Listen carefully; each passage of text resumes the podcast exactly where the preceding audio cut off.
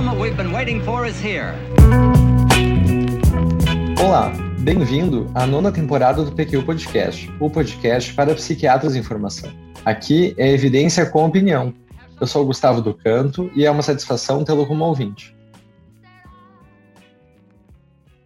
É isso mesmo, querido ouvinte. Tenho o prazer de dividir esse episódio com o amigo Gustavo do Canto, nosso podcaster convidado. Gustavo é psiquiatra e psiquiatra forense, formado pelo Hospital das Clínicas de Porto Alegre. Atualmente é mestrando do Programa de Pós-Graduação de Psiquiatria e Ciências do Comportamento da Universidade Federal do Rio Grande do Sul e pesquisador colaborador do Programa Transdisciplinar de Sexualidade do Hospital das Clínicas de Porto Alegre.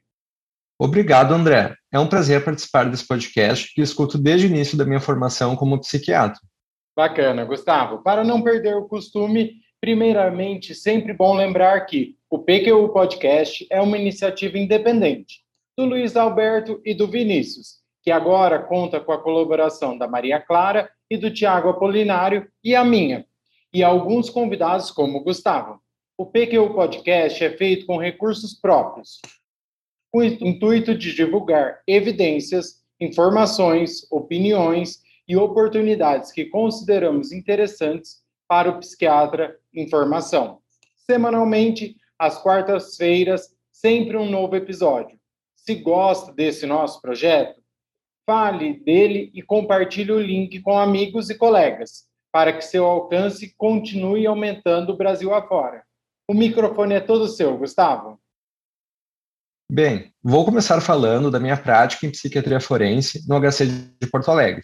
No dia a dia da minha formação, éramos bastante chamados para entrevistar pacientes cuja capacidade de consentir com uma cirurgia ou com qualquer tratamento ou exame médico era questionada pela equipe médica. E uma das situações que mais me marcou foi a de uma senhora na casa dos 70 anos, sem história de interdição, que tinha indicação de fazer uma cirurgia como forma de tratamento de um câncer coloretal que, sobreposto a isso, tinha diagnóstico de demência. Ela foi encaminhada ao nosso ambulatório porque mudava de ideia constantemente sobre realizar o procedimento ou não, gerando dúvidas na equipe assistente quanto à sua real capacidade decisória. Durante a entrevista, acompanhada de um de seus dois filhos, manifestou conhecimento do seu diagnóstico e prognóstico no caso da realização ou não da cirurgia. Entretanto, durante a entrevista, Vez por outra dizia: Eu já vivi demais, não vou fazer. Mas logo em seguida falava: Mas é a minha chance de eu viver melhor, não é com saúde para criar os meus netos. Ao fim da primeira avaliação, ela ainda me perguntou: Se fosse o senhor no meu lugar, o que faria? Que situação! Já vivi coisa parecida durante a residência no estágio de interconsulta. E o que vocês fizeram? Bom, nesse cenário, o que estava em jogo era a avaliação de uma capacidade civil em específico, a de consentir ou não com tratamento médico. Verificamos que, embora ela verbalizasse sua vontade, a fazia de forma contraditória. Ou seja, devido ao quadro de um transtorno mental grave, no caso dela, a demência já avançada, não era capaz de ponderar sobre essa questão sem auxílio. Diante dessa realidade, indicamos a tomada de decisão apoiada por familiar, e para complicar ainda mais a situação, um dos seus filhos era a favor do procedimento, enquanto o outro era contra.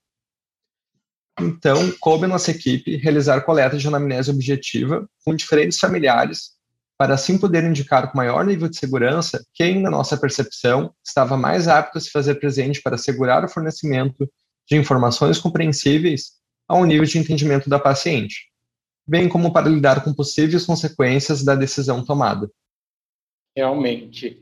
É, quando tem essas questões jurídicas envolvidas, é comum eu ficar em dúvida como proceder. Então, André, a curatela é uma ferramenta jurídica que faz parte do dia a dia do psiquiatra e tem por objetivo proteger o um indivíduo que tem algum grau de incapacidade de exercer os atos da vida civil. E quando digo que faz parte do dia a dia, é porque, além de ser muito comum na prática clínica que atendamos pessoas que são curateladas ou então que estão em vias de ser curateladas, o psiquiatra é o médico que, via de regra, é nomeado pelo juiz para emitir um laudo que atestará se há prejuízo para atividades da vida civil e em qual grau. Quando você fala sobre atos da vida civil, a que especificamente você está se referindo, Gustavo? Bom, os atos da vida civil são aqueles que, para o seu exercício autônomo, requerem capacidade decisória e de discernimento do indivíduo estejam íntegras. Em termos médicos, isso envolve as funções cognitivas e executivas individuais.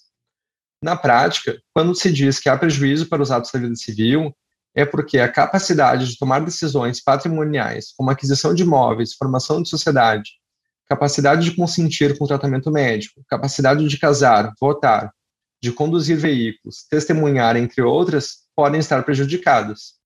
Às vezes, os familiares chegam no consultório solicitando a interdição do paciente.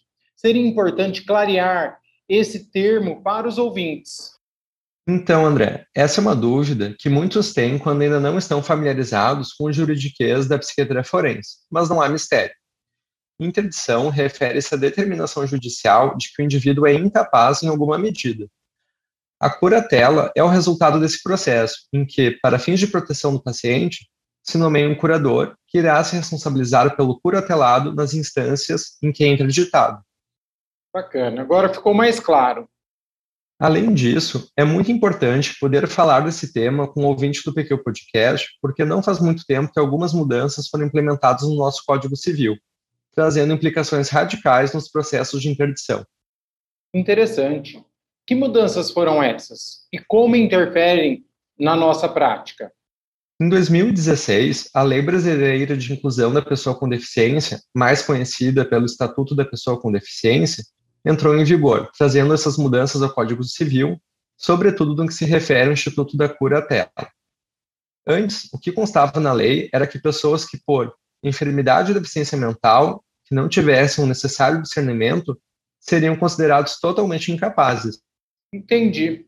E em termos jurídicos, quem era contemplado dentro da categoria de enfermidade ou deficiência mental? Dentro do jargão jurídico, qualquer transtorno mental pode ser enquadrado dentro da categoria de enfermidade ou deficiência mental, desde que isso repercuta na redução da capacidade de discernir e tomar decisões.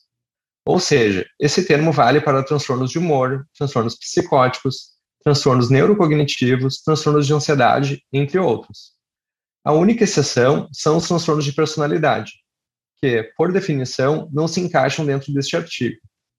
Além disso, dentro do grupo dos considerados totalmente incapazes, também se incluíam pessoas que, por causa transitória, tinham sua tomada de decisão inviabilizada, como no caso de alguém sedado, por exemplo. Este artigo do Código Civil foi revogado totalmente, deixando de existir a interdição total como instituição. Agora, a curatela passou a ser medida de exceção e a ter maior flexibilidade, devendo ser aplicada nos limites da deficiência do curatelado, e tendo como principal foco a proteção de seu patrimônio, ao passo que a capacidade de exercer as demais atividades civis ficam preservadas a priori. Portanto, é permitido à pessoa curatelada se casar, constituir união estável, exercer direitos sexuais e reprodutivos, votar, entre outros. Que curioso, Gustavo. Na prática, eu imagino que há uma série de implicações com essa mudança. Com certeza, André. No presente, quando o perito faz a sua avaliação, ele irá emitir um laudo atestando as incapacidades específicas e em que grau foram detectadas na sua avaliação. Ou seja, é possível que uma pessoa não possa exercer o direito de tomar decisões patrimoniais, mas que pode tomar decisões sobre realizar ou não uma cirurgia indicada, por exemplo. E quando não mencionadas, presume-se que as demais capacidades civis estão íntegras na sua avaliação. E o que acontece com quem foi interditado antes da criação dessa lei? As mudanças passam a valer para os processos de interdição posteriores à lei de 2016, com o Estatuto da Pessoa com Deficiência. A pessoa que, antes disso, já havia sido interditada totalmente, segue interditada totalmente, assim como quem foi interditado parcialmente, terá a interdição parcial mantida. Outra dúvida: o Estatuto da Pessoa com Deficiência vale para que tipo de deficiência? Boa pergunta, André. O termo deficiência é do jargão jurídico e contempla qualquer pessoa com alguma deficiência física ou mental. A lei trata isso de forma bastante sucinta, podendo incluir indivíduos com qualquer transtorno mental diagnosticado que acarrete alguma limitação funcional no presente. E o que mais conta no Estatuto da Pessoa com Deficiência, Gustavo? A outra grande novidade foi a criação da tomada de decisão apoiada. Com ela, a pessoa com deficiência interessada pode redigir documento designando seus apoiadores de sua confiança, em geral dois, a serem nomeados pelo juiz. Essas pessoas prestarão um apoio para decisões práticas da vida, em situações tais como casamento, transações comerciais e capacidades para consentir com o tratamento. Deve estar expresso nesse pedido para que atos da vida civil se requeram para os apoiadores nomeados, assim como o prazo de vigência deste acordo. É papel do apoiador esclarecer dúvidas e fornecer todas as informações necessárias para ponderação sobre o ato civil em questão, prevalecendo a vontade da pessoa com deficiência, assim como, sobretudo, seus interesses e direitos. A qualquer tempo, a pessoa com deficiência pode solicitar pela cessação desse acordo assinado. Interessante. Outra coisa, quer dizer que quando o psiquiatra perito afirma no laudo que a pessoa é incapaz, para uma atividade específica, ela passa a ser interditada? Na verdade, não. Quem interdita e concede curatela é o juiz. O papel do perito é apenas na fase da produção de prova pericial. A decisão final sempre cabe ao magistrado, mas, em geral, a sentença concorda com a avaliação do psiquiatra. Nossa, Gustavo. E como funciona para atestar essas capacidades ou incapacidades? Ótima pergunta. Diferente da prática clínica, na qual o psiquiatra assistente irá acompanhar um paciente de forma longitudinal, o psiquiatra nomeado pelo juiz em um processo de interdição irá responder a perguntas de forma transversal, ou seja, se refere a um momento específico da avaliação, buscando responder quais são as incapacidades verificadas e em que grau, e se isso repercute nos atos da vida civil mencionados anteriormente. Para isto, o perito irá realizar uma avaliação completa, buscando estabelecer um diagnóstico etiológico, quando houver, que corresponda ao exame atual e à sua história médica. Entretanto, nem sempre o diagnóstico etiológico é possível, e nesses casos, o perito deve se limitar a fornecer um diagnóstico sindrômico. Você pode dar algum exemplo? Claro. Por exemplo, em casos de quadros psiquiátricos crônicos com deterioro cognitivo, que representam em grande parte as demandas das varas de interdição na atualidade, nem sempre é possível discernir com devido grau de certeza entre um quadro demencial e a progressão de um transtorno mental grave. Muitas vezes, esse diagnóstico específico só é possível mediante entrevistas seriadas ao longo do tempo.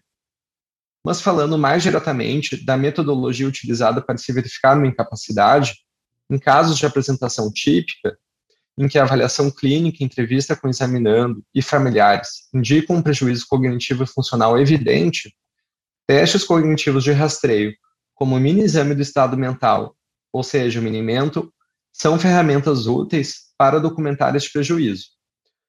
No entanto, em casos de transtornos mentais mais severos, em que o quadro clínico é menos expressivo, em que pode não haver prejuízo funcional evidente, uma avaliação por meio de testes padronizados que destaquem diferentes domínios cognitivos, a saber, linguagem, memória, orientação, abstração, atenção, juízo crítico e funções executivas, podem ser usados para detectar dificuldades menos expressivas para as diferentes atividades da vida civil. Em alguns casos, apenas avaliações seriadas são capazes de evidenciar declínio cognitivo e, assim, realizar um diagnóstico definitivo. É importante lembrar que os testes podem aumentar a confiabilidade de um diagnóstico. Entretanto, ele jamais substitui a anamnese, que dentro da nossa especialidade é a principal ferramenta da avaliação pericial. Além da aplicação de testes objetivos e da anamnese, o psiquiatra perito pode solicitar coletar anamnese objetiva com informantes, que são pessoas do convívio do periciano, além da análise de documentos médicos disponíveis, claro. Pensando um pouco mais no andamento do processo de curatela, quem pode e ou deve solicitar diante de um caso em que se tem essa preocupação? Ótima pergunta. Já era bem estabelecido que cônjuge, familiares e, na ausência destes, o próprio Ministério Público poderiam ser autores desse tipo de processo. Desde 2016, foi aberta a possibilidade da própria pessoa interessada dar início a esse processo, e a isto deu-se o nome de autocuratela. E que diferença a autocuratela trouxe no dia a dia? Além da autoria do processo, agora, um indivíduo capaz, mediante um documento apropriado, pode deixar pré-estabelecido em sua declaração quem considera como o curador mais indicado em que limites das dimensões patrimonial e existencial, no caso da ocorrência de uma eventual incapacidade, como estado de perda da consciência, por exemplo, uh, no caso da aplicação de uma interdição. Assim, esta medida poderia prevenir conflitos judiciais sobre a decisão de quem é o curador mais apropriado. E uma vez dada a sentença de interdição para atos da vida civil, é, quem pode ser nomeado curador? Ótimo, André. Essa é outra atribuição do juiz, que deverá considerar a rede de apoio do periciando. Na impossibilidade de pessoa do seu convívio e com o interesse de preservar a autonomia do indivíduo dentro de suas capacidades, o juiz pode nomear um curador do Estado, que recebe uma quantia em dinheiro e que deve prestar contas regularmente quanto ao curatelado em audiências judiciais. Agora o ouvinte já tem uma ideia geral de como funciona o processo de interdição e a concessão de curatela. Gustavo, você poderia falar mais sobre as capacidades civis específicas? Importantíssimo lembrar disso, André. Bom, vou mencionar alguns conceitos importantes para algumas capacidades específicas. No caso da capacidade de consentir com tratamento de saúde, pode-se didaticamente dividir essa avaliação em quatro etapas. Primeiro, capacidade de entender a relevância de informações disponíveis. Segundo, capacidade de entender seu diagnóstico. Terceiro, capacidade de apreciar riscos e benefícios da realização ou da não realização de uma intervenção proposta. E, por último, capacidade de expressar uma escolha. Para isso, a pessoa sob avaliação deverá saber informar corretamente sobre seu passado médico, problemas de saúde atuais, bem como da realização de procedimentos exames e tratamentos propostos. Indivíduos com demência, por exemplo, classicamente irão apresentar dificuldade, sobretudo na capacidade de entendimento e de ponderação. Além disso, antes de determinar a capacidade individual, o profissional encarregado dessa avaliação deverá estar seguro de que foram oferecidas informações suficientes e compreensíveis ao examinando sobre su sua situação médica, de riscos e benefícios relevantes bem como das implicações da não realização de um tratamento proposto. Já as atividades da vida financeira apresentam complexidade variada, devendo o perito distinguir aqueles indivíduos que, em decorrência do transtorno mental, apresentam dificuldade desde as ações mais simples, como entender o valor do dinheiro, entender como ocorrem transações comerciais e cálculo de troco, daqueles que têm problemas uh, apenas para as ações mais complexas, como entender como ocorre o gerenciamento de uma conta bancária, a realização de depósitos e transferências, por exemplo, ou detectar sinais de fraude. A calculia pode ser um dos primeiros sintomas de demência, e por isso é comum que esta capacidade esteja afetada, mesmo em indivíduos com quadros leves a moderados de demência.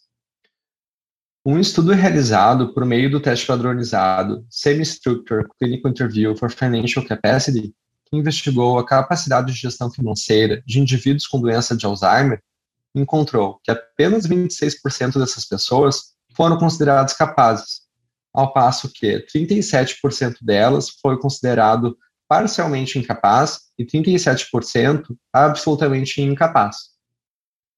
Mesmo os indivíduos com apresentação clínica de demência leve apresentaram pior performance em comparação aos indivíduos sem demência, e os indivíduos com transtorno neurocognitivo leve. Já quanto à capacidade de conduzir veículos, o Código de Trânsito Brasileiro, o CTB, prevê a realização de exame de aptidão física e mental ao candidato à habilitação e determina que, na presença de indícios de deficiência mental ou de progressividade de doença que possa reduzir a capacidade de condução, o prazo previsto da reavaliação pode ser diminuído em período proposto por perito examinador. Aqui cabe ressaltar que as funções cognitivas é que permitem o contato correto com o mundo externo e a tomada de decisões relativas à presteza que a condução de veículos exige. Dito isto, o profissional encarregado do exame deverá estabelecer que funções cognitivas estão prejudicadas e de que forma interferem na capacidade de conduzir. Vale reforçar que, com o advento do Estatuto da Pessoa com Deficiência, a priori, estão assegurados os direitos de testemunhar, receber citação judicial, votar, casar, divorciar-se e demais direitos reprodutivos. Realmente, Gustavo, a avaliação do psiquiatra forense é bastante complexa, envolvendo muitas vezes não somente o paciente, mas também os familiares e outras pessoas de seu convívio. Acredito que tenha ficado claro para os ouvintes os diversos passos do processo de curatela no paciente com transtorno mental grave. Algo mais que gostaria de falar? André, vou reforçar os principais pontos. Desde 2016, com o advento do Estatuto da Pessoa com Deficiência, houve mudanças drásticas sobre o processo de curatela. A princípio, caiu por terra a curatela total, cabendo ao psiquiatra nomeado no processo descrever para quais atividades civis específicas em que grau o indivíduo apresenta prejuízo. Além disso, a autocuratela e a tomada de decisão apoiada foram medidas importantes que reafirmam a autonomia de pessoas com transtornos mentais. Mas, como tudo tem os dois lados, se preservamos a vontade daqueles que agora são curatelados apenas para as decisões patrimoniais, na contrapartida, encontramos uma série de pessoas vulneráveis para quem a interdição total seria protetora. Na minha opinião, foram mudanças importantes, mas que dificultaram uma medida de uma interdição mais ampla, Gostaria de mais uma vez agradecer a oportunidade. Muito obrigado. Acesse nossa página no Facebook e siga-nos no Instagram para ficar por dentro de tudo o que acontece no PQ Podcast. Confira em nosso site www.pqpodcast.com.br todos os episódios já publicados com as respectivas referências organizados por data, autor e sessão. O PQ Podcast agradece sua atenção.